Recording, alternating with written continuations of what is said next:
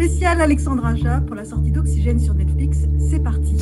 Moteur. Parlons maintenant de cinéma. To? C'est un scandale Un scandale Scène 6, première. Action Salut à tous. Alors que la France se déconfine, Netflix vous propose ce mercredi Oxygène, le nouveau film réalisé par Alexandre Aja. Et nous sommes très heureux d'accueillir le réalisateur pour cette émission spéciale. Bonjour et bienvenue Alexandre. Bonjour. Vous avez réalisé de nombreux films à Hollywood, de La colline à des yeux à Crawl en passant par Piranha. Avec Oxygène, vous réalisez votre premier film en français depuis Haute Tension en 2003. Nous allons parler en longueur de cette actu Oxygène avec vous et deux membres de la rédaction d'Allociné, Mégane Choquet et Thomas Desroches. Salut à tous les deux. Salut. Salut Je suis Brigitte Baronnet. Quelques secondes de la bande-annonce d'Oxygène et on en parle juste après. Milo, déverrouillage. Je ne suis pas en mesure d'accéder à cette requête pour le moment. Milo, s'il te plaît, je t'en supplie. Je ne suis pas en mesure d'accéder à cette... Alors, quelques mots tout d'abord sur le pitch d'Oxygène. C'est un survival movie, un film d'enfermement dans lequel Mélanie Laurent, impressionnante et de tous les plans, son personnage se réveille seul dans une unité cryogénique. Pourquoi est-elle là? Comment s'est-elle retrouvée là? Suspense et surprise sont au rendez-vous de ce film. Mégane, Thomas, vous avez préparé plein de questions, c'est à vous. Bonjour Alexandre, merci d'être avec nous aujourd'hui. Euh, quand j'ai regardé euh, Oxygène, euh, j'ai- c'est vrai que j'ai trouvé que ce film était un petit peu à part dans votre filmographie, euh, vraiment ancré dans le genre de la SF, euh, peut-être peut-être un petit peu moins horrifique et plus grand public finalement. Euh, comment est-ce que vous avez abordé, préparé le tournage de ce film? Est-ce que c'était peut-être aussi une volonté de changer un petit peu de genre de film et de s'éloigner un petit peu de l'horreur et du gore? En fait, c'est dans tous les films que j'ai que j'ai fait jusqu'à maintenant, j'ai à chaque fois essayé de naviguer autour de cette frontière parce que j'aime le genre, j'aime l'horreur, j'aime le cinéma qui fait peur. En fait, j'aime le cinéma euh, d'expérience. J'aime, je trouve que c'est en général le cinéma de genre qui est le meilleur pour ça, c'est-à-dire le cinéma où finalement on ne regarde pas, on vit quelque chose, le, cinéma le plus immersif euh, possible. Mais film après film, que ce soit Haute Tension, La colline à des yeux, Mirrors, euh, Horns, euh, Louis Drax ou, ou, ou Piranha, à chaque fois j'ai essayé d'approcher, comment dire, le, cinéma de peur avec un angle différent. Et à chaque fois avec la même démarche, c'est-à-dire trouver une histoire où je me reconnais dans le, personnage principal, où je peux me projeter et, euh, traverser en général quelque chose d'assez euh, cauchemardesque, on va dire. Euh, et j'ai l'impression que Oxygène, peut-être est un petit peu moins gore, un peu plus moins sanglant, mais s'inscrit vraiment en fait dans ma démarche depuis le départ. Alors c'était un scénario en anglais au, au- début. On a, on a commencé, c'était un scénario qui était sur la blacklist, qui est une sorte de, liste de tous les scénarios hollywoodiens qui ont eu un énorme buzz et qui n'ont pas été encore produits. Et puis, euh, avec le Covid et un enchaînement de, circonstances, ce film est devenu une sorte de, besoin. J'avais absolument euh, une nécessité de le tourner parce que ça parlait évidemment de ce qu'on était en train de vivre. Et l'opportunité de le faire en français entre la première et la deuxième vague s'est présentée. Et évidemment, j'ai sauté sur l'occasion pour, euh, pour aller en- enfermer Mélanie Laurent dans une boîte pendant euh, 25 jours et qu'on explore ensemble euh, ce, manque cruel d'oxygène. C'est vrai que c'est un film, je trouve, assez différent et en même temps, on retrouve l'essence même du, du survival qui est présent dans Haute Tension, dans Crawl, et aussi vous remettez en avant une figure féminine, une héroïne très forte. On a tous euh, l'image euh, vraiment iconique de Cécile de France, euh, les cheveux courts avec la scie circulaire et le visage tout en sang, etc. Est-ce que euh, dans votre parcours, dans votre carrière, c'est euh, c'est important pour vous de mettre en avant une héroïne féminine, de, la mettre en avant dans une action comme ça euh, une aventure, comme vous dites, une expérience, ou c'est quelque chose qui varie selon le scénario et le script? Vous vous, habituez. Alors, non, je, reste, spectateur avant tout. Donc, quand, quand, je lis un scénario, j'essaye de me projeter sur est-ce que j'ai envie de voir ce film-là? Quand j'écris ou un scénario, quand je lis un livre, euh, quand je cherche le prochain sujet de, mon prochain euh, film, je suis toujours dans cette démarche de je dois euh, trouver quelque chose qui, comment dire, fondamentalement va, s'adresser à moi en tant que spectateur, où je vais me reconnaître. Et il se trouve que, oui, il y a eu pas mal de, de, de, sujets où c'était une héroïne assez, assez forte, mais ce qui m'intéresse finalement, bout de ça, c'est plus l'humanité de ces personnages-là. euh, et, leur manière de pouvoir, euh, comment dire, créer un- un- une vraie euh, passerelle entre le spectateur et, euh, ce qui va se passer. Euh, c'est vrai que le, euh, peu importe quel est le, le- méchant, que ce soit un alligator, euh, euh, des mutants radioactifs, des piranhas, ou euh, ce qui compte, c'est qu'on ait peur pour les personnages principaux, qu'on soit avec eux, et, que ce soit euh, un homme ou une femme, peu importe. Ce qui, ce qui est le plus important dans l'écriture de, ces scénarios, parce que ça commence toujours par le scénario, c'est évidemment de, pouvoir s'identifier. Et, je dois dire que tous ces films-là, euh, euh, les neuf films, je me suis toujours projeté dans ces personnages. Et, je peux dire que ces personnages-là, ils, étaient une partie de moi, euh, euh, tu vois, à chaque fois. Évidemment, le film parle d'enfermement et on conseille ceux qui vont nous écouter d'écouter le podcast après avoir vu le film. Mais euh, justement, il y a des parallèles vraiment très précis avec notre situation actuelle. Et je voulais savoir, est-ce que comme vos autres projets, vous avez adapté le scénario d'origine ou est-ce que des éléments comme, par exemple, je sais pas, l'apparition des masques, par exemple, dans une assemblée, est-ce que c'est des choses que vous avez rajoutées ou qui étaient déjà présentes dans Alors- le scénario de Christy Leblanc? Alors c'était incroyable, c'était déjà là. En fait, il y avait déjà ce, cette, euh, ce paramètre de l'épidémie. Euh, Alors, euh, c'est pas un film sur le, le, le Covid, c'est on est dans un futur un peu plus lointain. Même si on est dans un futur très proche, hein, on n'est pas dans une science-fiction complètement euh, euh, projetée, mais, mais c'est vrai que tout- tous les éléments étaient déjà en fait dans le, dans le scénario de Christie. Et, c'est ça qui l'a rendu euh, aussi, comment dire, aussi important et singulier dans, cette, période. C'est-à-dire qu'il y avait une, vraie réflexion sur euh, bah, presque une sorte de, film post-apocalyptique, ou euh, en quelque sorte. Euh, il y avait a quelque chose de, de 28 jours plus tard sur voilà une sorte d'épidémie qui va, qui, va, qui va se répandre, qui sera peut-être beaucoup plus fatale, alors que, bon, évidemment, ce qu'on vit en ce moment est, est assez terrible. Mais évidemment, quand on écoute le- les, les médecins, les chercheurs, on n'est pas à l'abri autre, euh, d'un autre type de, de- de virus, euh, voilà, un, un jour ou l'autre. C'est vrai que, que l'intrigue et euh, la, la psychologie des personnages est vraiment fascinante euh, dans le film. Et euh, moi, ce qui m'a vraiment beaucoup impressionné, c'est la mise en scène. Je trouve qu'il y a vraiment une prouesse technique euh, dans ce côté d'enfermement euh, de mise en scène. Est-ce que vous avez des petits secrets de fabrication pour les séquences à l'intérieur du caisson, notamment euh, On a vraiment cette sensation, on a vraiment l'impression d'être avec Mélanie Laurent, en fait. Et euh, comment vous avez mis en place euh, cette impression assez claustrophobique euh, dans la mise en scène? C'était, très important de, pouvoir euh, rester avec elle et d'avoir toutes les possibilités. Et avec Jean Rabas, qui était le, chef d'écho, et avec Maxime Alexandre, euh, le, directeur de la photo, ça a été un des éléments les plus, euh, les plus importants, c'est-à-dire de créer un caisson qui, sera, qui serait modulable, qu'on puisse ouvrir euh, pour pouvoir accéder, mais jamais donner l'impression qu'on est euh, hors de ce caisson-là, de pouvoir rester à l'intérieur. Et ensuite, c'était assez unique parce que comme il y avait une unité de- de temps et de lieu, qui était ce caisson, mais aussi avec euh, cet élément euh, au milieu de tout ça qui est euh, Mélanie Laurent et son personnage, qui est vraiment le paysage principal de ce film-là, qui est l'élément porteur, on avait cette continuité narrative sur, sur l'histoire. Donc on pouvait se permettre, avec la, caméra, de pouvoir utiliser plein de gadgets différents et plein de types de mise en scène différentes. Donc c'est vraiment, on j'aurais jamais fait ça sur un autre sur un autre film, mais là on a vraiment ouvert la boîte à outils et on a sorti euh, bah, tout euh, tout ce qu'on avait, euh, tout ce qui était possible pour justement se dire voilà quand on va utiliser cette technique de, cadrage, ça va donner un peu plus de, comment dire de tension sur ce qu'elle est en train de, vivre quand elle va découvrir cette énorme révélation. Là, on va passer dans un autre type de, mise en scène complètement. Et donc, on, s'est permis de juxtaposer des, des styles très, très, très différents.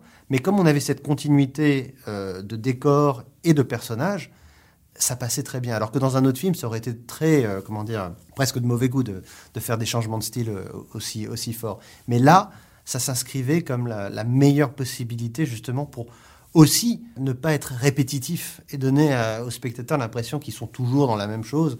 Et, et- c'est quelque chose qui, en tout cas, semble être marché assez bien. C'est que les, les gens qui regardent le film ou qui l'ont vu pour le moment, j'ai pas entendu encore. Oui, pff, on en a marre. On est dans cette boîte. euh, ça change, voilà, euh, scène après scène, et donc il y a une belle évolution. Le long plan séquence dans l'espace est vraiment euh, impressionnant. C'est vraiment de la pure SF. Et euh, est-ce que cette scène, il y a eu beaucoup, de- j'imagine qu'il y a eu beaucoup de travail en post prod. Alors j'espère qu'on n'est pas trop dans le, et en- je- même si c'est tard maintenant, de- voilà, il faut pas trop révéler euh, sur le sur le film, mais c'est vrai qu'il y a énormément de, de post-production, il y avait énormément de- d'effets spéciaux visuels euh, dès le départ. C'est vrai que c'est un film qui commence comme Buried, euh, enfermé dans cette dans cette unité, et qui va ailleurs et qui va explorer d'autres euh, d'autres euh, d'autres dimensions. Et euh, voilà, donc il y a un jeu sur l'échelle qui est évident où on commence sur le l'insert, le détail, le, grain de peau, les yeux, euh, tous ces éléments-là, et on va aller à l'infiniment grand certains moments. Mélanie Laurent est vraiment impressionnante. C'est vraiment une performance qu'elle donne. Et euh, j'ai lu que vous souhaitiez travailler avec elle depuis longtemps. En plus, vous avez vraiment tous les deux euh, le, point commun de réussir autant en, France qu'aux États-Unis. Elle, en tant qu'actrice et réalisatrice, comment euh, elle incarnait pour vous l'héroïne parfaite, idéale? Et comment s'est passée votre collaboration dans des conditions vraiment particulières? Parce que je suppose que c'est un tournage assez unique. Alors oui, d'abord c'était un tournage unique parce que euh, Covid, euh, évidemment, donc on devait faire très attention, on était masqué en permanence, pas simplement à l'image, mais aussi euh, hors champ. C'était donc il y avait une sorte de, en effet, de mise en abîme permanente de ce qu'on était en train de vivre dans la vie et puis ce qui était en train de, se passer dans cette, histoire. Heureusement, personne n'est tombé malade. On a réussi à être, à garder euh, la distanciation, à, à faire en sorte que, que tout soit bien euh, selon les règles. Et, je dois dire que l'équipe a été euh, fabuleuse pour ça. Mais derrière, il y avait une évidence, et je, dois dire que le film n'existerait pas évidemment sans Mélanie, parce que c'est elle qui porte le film du début à la fin. C'est elle qui est de tous les plans, qui est euh, voilà, qui, qui, qui fait tous ces ce roller coaster, ce- ces montagnes russes d'émotions euh, permanentes. Voilà, moi je l'avais croisée euh, à l'époque d'Inglorious Bastard il y a, il y a, de ça des années. C'est quelqu'un que, que voilà dont, dont j'aime énormément le travail, mais aussi je trouve qu'il y a une sorte de de charisme, un côté, une force dans le regard. Il y a le personnage va découvrir des choses sur elle-même et sur euh, voilà qu'elle est une scientifique très importante. Donc il y a une sorte de crédibilité qui était, aussi euh, essentielle euh, pour que le spectateur y croit, tout simplement. Et derrière, il y a évidemment la qualité que c'est une, réalisatrice aussi. Et, donc c'est quelqu'un qui allait comprendre à quel point tous ces détails, tout- toute cette, comment dire, cette recherche visuelle et des fois ces plans très compliqués à mettre en place étaient une nécessité pour cette, pour cette histoire et pas simplement une, une coquetterie euh, de mise en scène. Euh, Brigitte l'évoquait tout à l'heure, euh, Oxygène, c'est votre premier film tourné en français depuis Haute Tension. Qu'est-ce qui vous a euh, empêché ou peut-être retenu ou, ou peut-être donné plus l'envie d'explorer à Hollywood pendant tout ce temps Qu'est-ce qui vous a retenu de refaire un film tourné en français depuis tout ce temps Est-ce que Oxygène, ça vous a donné, redonné envie de revenir un petit peu tourner en France et tourner avec des acteurs et actrices français? Alors, le, le- après, euh, après Haute Tension, le, film a eu un, beau succès critique, euh, un petit succès public, un gros succès en vidéo après. Mais le film a vraiment voyagé et a eu un gros succès pour le coup aux États-Unis. Et ça nous a euh, permis, quand je dis nous, c'est Greg Levasseur et moi, Greg que j'ai rencontré en sixième et qui est mon collaborateur depuis, ben, depuis le début. Ça nous a donné l'opportunité d'aller aux États-Unis et de pouvoir faire les films euh, qu'on avait vraiment envie de faire, c'est-à-dire un, cinéma de survival, de genre, d'horreur, euh, dont on parlait, c'est-à-dire qui est toujours euh, autour, autour du genre, et qui était quasi impossible de, mettre en place en, en- France pendant toutes ces années. Pendant toutes ces années, à chaque fois qu'on avait un projet en français de genre, c'était très compliqué à financer, c'était très compliqué à mettre en place que ce soit euh, grave ou euh, euh, martyr ou euh, à l'intérieur, tous ces films fabuleux français, c'est des films qui ont eu beaucoup plus de résonance à l'étranger qu'en France, où il y a eu rarement un, grand succès public. Voilà, les États-Unis, c'était un petit peu le- le- l'endroit où faire ce type de, cinéma.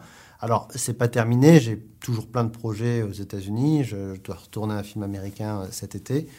Euh, mais c'est vrai que l'expérience d'Oxygène m'a donné envie de retrouver d'autres d'autres histoires, d'autres d'autres challenges euh, à faire euh, en France. Et est-ce que vous pensez justement qu'une plateforme comme Netflix peut jouer un rôle justement dans la naissance d'autres projets de genre en France? C'est le cas pour les séries. On, l'a vu avec plusieurs projets comme Mortel, Vampire.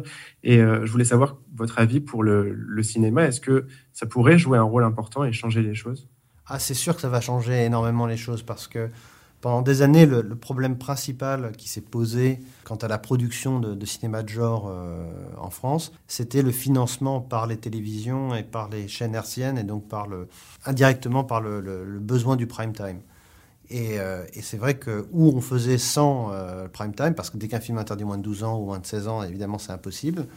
Et donc ça, faisait ça voulait dire des, des budgets absolument ridicules, donc peu d'ambition dans les projets où euh, il fallait aller évidemment le faire en anglais euh, ailleurs.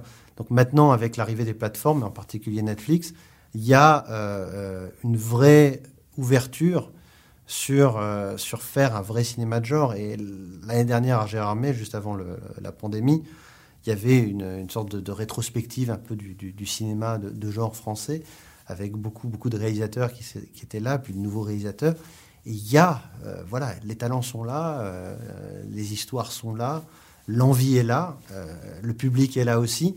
Donc j'espère maintenant avec Netflix et les autres plateformes, on va pouvoir vraiment réussir à ouvrir, à ouvrir les portes pour toute une nouvelle génération de, de cinéastes pour pouvoir faire et explorer tout type de cinéma et pas simplement ce qu'on a trop l'habitude de voir euh, en France. Pour poursuivre euh, ma, question, est-ce que l'idée de travailler sur un autre format, comme une série par exemple, serait susceptible de vous intéresser? Est-ce que vous y avez déjà pensé ou...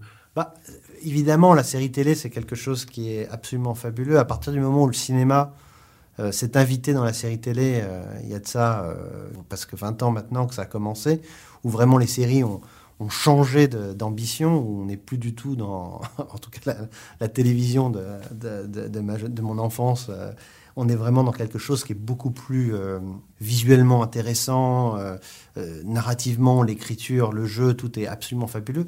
Donc maintenant que le, cinéma est, rentré dans la série, et que finalement les, les, séries dont on parle, qu'on aime, sont en général des séries qui sont presque des, des, des, des longs métrages de, de, 8 heures ou de 10 heures par saison, évidemment que ça m'intéresse et euh, j'ai eu plusieurs projets euh, qui ont été développés, qui ont failli se faire.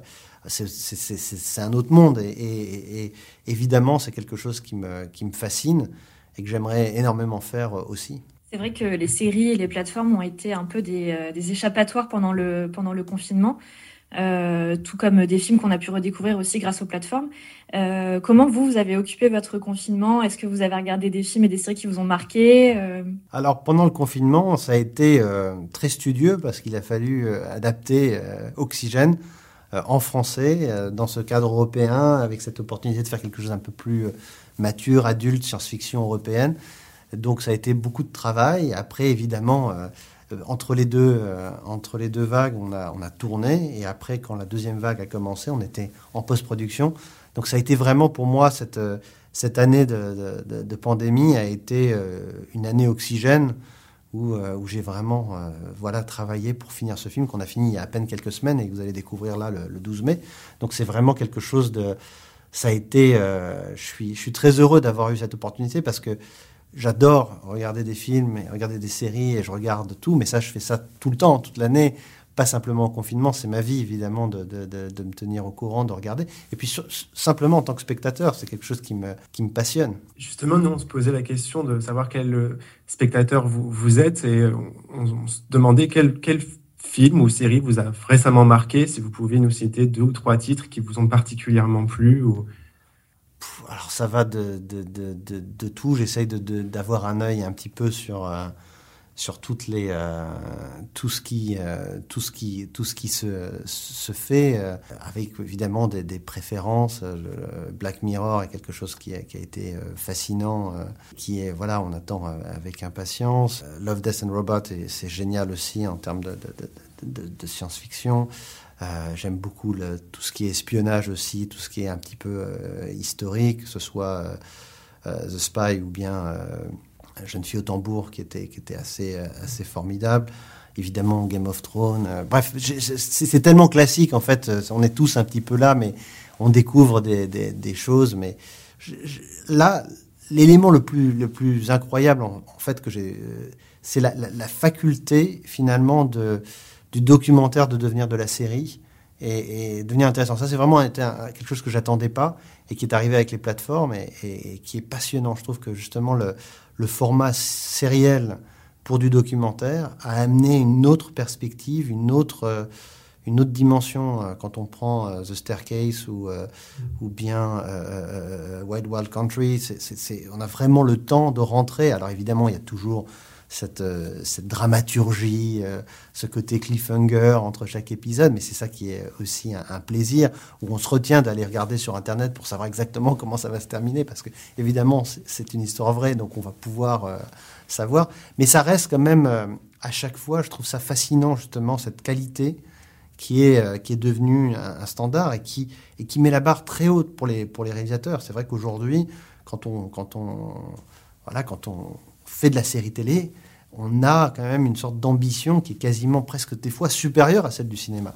Et c'est fascinant, c'est, euh, ça donne des, choses qui sont très inspirantes, en tout cas créativement. Vous évoquiez un, projet euh, américain euh, pour, pour plus tard. Est-ce que vous avez d'autres projets comme ça sur lesquels vous travaillez en ce moment, que soit film ou peut-être encore des, euh, euh, bribes de, de- d'idées de, séries euh, Qu'est-ce que vous préparez maintenant après cette, année de confinement studieuse et la sortie d'Oxygène? Alors, aux États-Unis, le, système hollywoodien, c'est un système où finalement on, développe énormément de projets. Quand je dis énormément, c'est une dizaine, on va dire, en, général, parce qu'on ne sait jamais lesquels vont, se faire. Il y a toujours une sorte d'alignement de planètes très important entre le casting, le financement, euh, le, timing d'un film. Et des fois, il y a des films qui vont passer dix ans euh, à être développés d'autres qui vont se faire immédiatement. C'est toujours très, euh, très surprenant et assez aléatoire, évidemment, sur ce qui se fait. Donc oui, j'ai beaucoup de projets. Euh, j'ai beaucoup de projets que je continue à développer et qui sont euh, en train de, de, mijoter euh, tranquillement euh, sur le feu. Je ne sais pas lesquels vont être prêts à déguster euh, les- premiers. Évidemment, la, pandémie a tout ralenti, donc le, voilà, le, nombre de casseroles n'a fait que, se décupler. Ce qui est important, c'est que tous ces projets auxquels je m'attache, il y a à chaque fois une sorte de coup de foudre. Coup de foudre sur le sujet, coup de foudre sur l'histoire, une nécessité. Et finalement, ces années passées à les développer, ça permet de vraiment savoir si on était vraiment amoureux ou si c'était juste le, voilà, une sorte de petit coup de foudre passager ou est-ce que c'est quelque chose qui est là pour durer. Euh, et c'est intéressant, c'est intéressant d'avoir le filtre et le luxe du développement et, et du temps. Et c'est vrai que les projets qui restent, sur lesquels je travaille, qui sont tous pour moi euh, tout aussi importants, comme un peu des enfants euh, qu'on pourrait avoir, voilà, je suis, je suis très, euh, très impatient de savoir lequel va, euh, va partir. Évidemment, j'ai des préférences, évidemment, j'ai des envies. À chaque fois, je, je suis certain en tout cas que ces projets-là sont, sont là pour une raison et, et je suis là, moi je mets toute mon énergie évidemment pour les faire éclore aussi vite que possible. Est-ce qu'on peut en savoir un peu plus sur celui de cet été ou Alors je le peux pas, je peux, je peux pas encore en parler parce que tout simplement je ne sais pas encore. voilà, donc j'en ai- il y, en a euh, deux en particulier qui sont euh, vraiment euh, prêts à rentrer en production et donc j'attends dans les semaines à venir une, une confirmation pour, pour savoir lequel sera le prochain. Bon, bah, on reste à l'affût, alors on est impatient. Ouais, on a hâte. Et euh, je voulais savoir, est-ce que vous pensez que votre collaboration avec Netflix pourra peut-être changer euh, la donne du côté de votre projet très, enfin, qui n'a pas été fait, mais que tout le monde attend, euh, Cobra? Est-ce que vous pensez que ça peut changer quelque chose? Bah, je sais pas, ça dépend d'eux, hein, mais euh, évidemment. Alors après, euh, après Cobra, c'est, c'est, euh, ça reste pour moi une, une, une passion absolue. c'est, c'est, c'est une sorte de nostalgie. voilà, et, et on a été très proche. On a développé ça pendant pendant des années. On a été très proche de pouvoir le le faire. À l'époque, on, on était juste avant le le retour de Star Wars et de, des Gardiens de la Galaxie, donc ça nous a un petit peu ralenti. Alors maintenant, est-ce qu'il y a une possibilité C'est sûr. En même temps, Cobra, c'est connu euh, dans plein de pays à travers le monde, mais c'est complètement inconnu aux États-Unis. Euh, c'est un film qui est très cher, qui est très ambitieux, qui peut se faire que en anglais euh, pour, pour ces raisons-là, et, et qui se fait normalement avec les Américains. Donc c'est toujours une possibilité. Alors justement, en parlant de, de Netflix, à l'époque où nous on commençait Cobra, le seul projet qui était en compétition, il n'y avait pas Star Wars, il n'y avait pas le Gardien de la Galaxie, c'était Cowboy Bebop, qui était euh, un projet de long métrage, euh, voilà, qui, qui n'arrivait pas à se faire non plus, et qui, pareil, est reparti sur l'étagère comme nous. Et aujourd'hui, Netflix fait Cowboy Bebop, donc euh, peut-être euh, Cobra euh, suivra ce chemin. À bon entendeur, alors. Euh, bah, merci beaucoup. Aja, d'avoir été Merci avec beaucoup. nous Merci pour euh, ce podcast spécial. Merci, Megan et Thomas, pour euh, toutes vos questions. Oxygène, réalisé par Alexandre Aja, donc, et écrit par Christy Leblanc, est disponible sur Netflix dès à présent. À bientôt pour un nouveau podcast. Salut. Merci.